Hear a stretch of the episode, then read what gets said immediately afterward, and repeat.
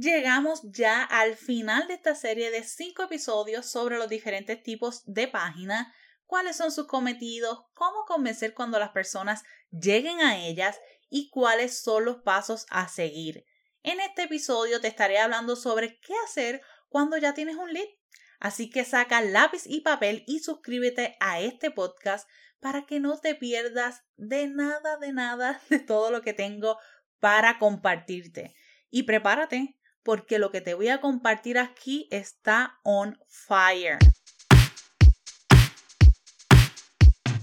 Hola, hola, mi nombre es María Esther y yo seré tu tech person. A través de este espacio te ayudaré a dominar los aspectos técnicos de tu negocio para que con un simple chasquido puedas transformar lo complicado y abrumador que puede llegar a ser la tecnología. Recuerda que si quieres recibir información exclusiva, tips, lo último en tecnología para tu negocio y más, regístrate en mitechperson.com diagonal newsletter. Luego de haber celebrado porque surgió esa conversión en nuestra página de captura o website, hay que comenzar a nutrir esos leads, esa base de datos y guiarlos por nuestro embudo de ventas para que eventualmente se conviertan en clientes. Eso es lo importante. Así que, ¿cómo podemos hacer para que esos leads se emocionen y quieran adquirir ese producto o servicio? Relax, porque a continuación te voy a compartir cuatro tips para convertir esos leads en clientes. Número uno, segmentación no puedes tratar a todos los leads por igual. Lo más seguro, algunos de ellos llegaron por un freebie, otros a través del newsletter, entre otros. Por tanto, las tácticas y la comunicación que tú vas a utilizar no es la misma.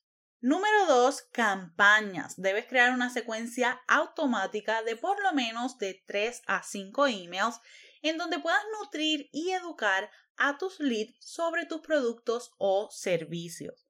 Número 3, valor, valor, valor. Este es tu objetivo principal y sé que puede sonar clichoso, lo sé, créeme que lo sé, pero es que es importante, tiene mucho peso. Antes de que una persona adquiera un producto o servicio, necesita sentir seguridad, confianza y educarse para poder dar ese próximo paso. Por tanto, para que esa persona llegue a ese punto, primero debes compartir correos que cuenten con recursos, información relevante, información que resuelva sus problemas, que los invite a tus webinars, talleres o masterclass para que ahí tú les contestes sus dudas o preguntas y entonces ya sientan esa certeza y puedan comprar ese producto o servicio. Número 4. Utiliza diferentes medios. No utilices solo el email marketing como un recurso para nutrir a tus leads. No, error. Nunca debemos apostar todo a una cosa. ¿Que es una excelente herramienta? Claro que es, pero investigaciones sugieren que los clientes potenciales necesitan hasta 10 toques de marketing antes de estar listos para comprar. Así que considerar diferentes maneras es imprescindible. Tenemos que estar omnipresentes. Y estos son los cuatro tips para convertir esos leads en clientes.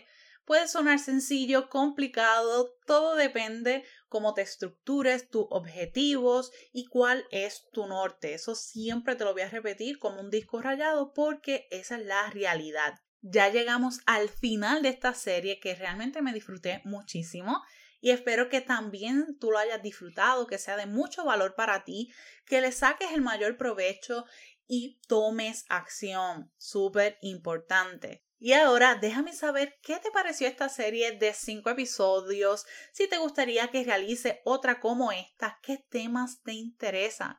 Déjamelo saber en las valoraciones de este podcast con esas cinco estrellitas, compártelo y etiquétame en las historias de tus redes sociales.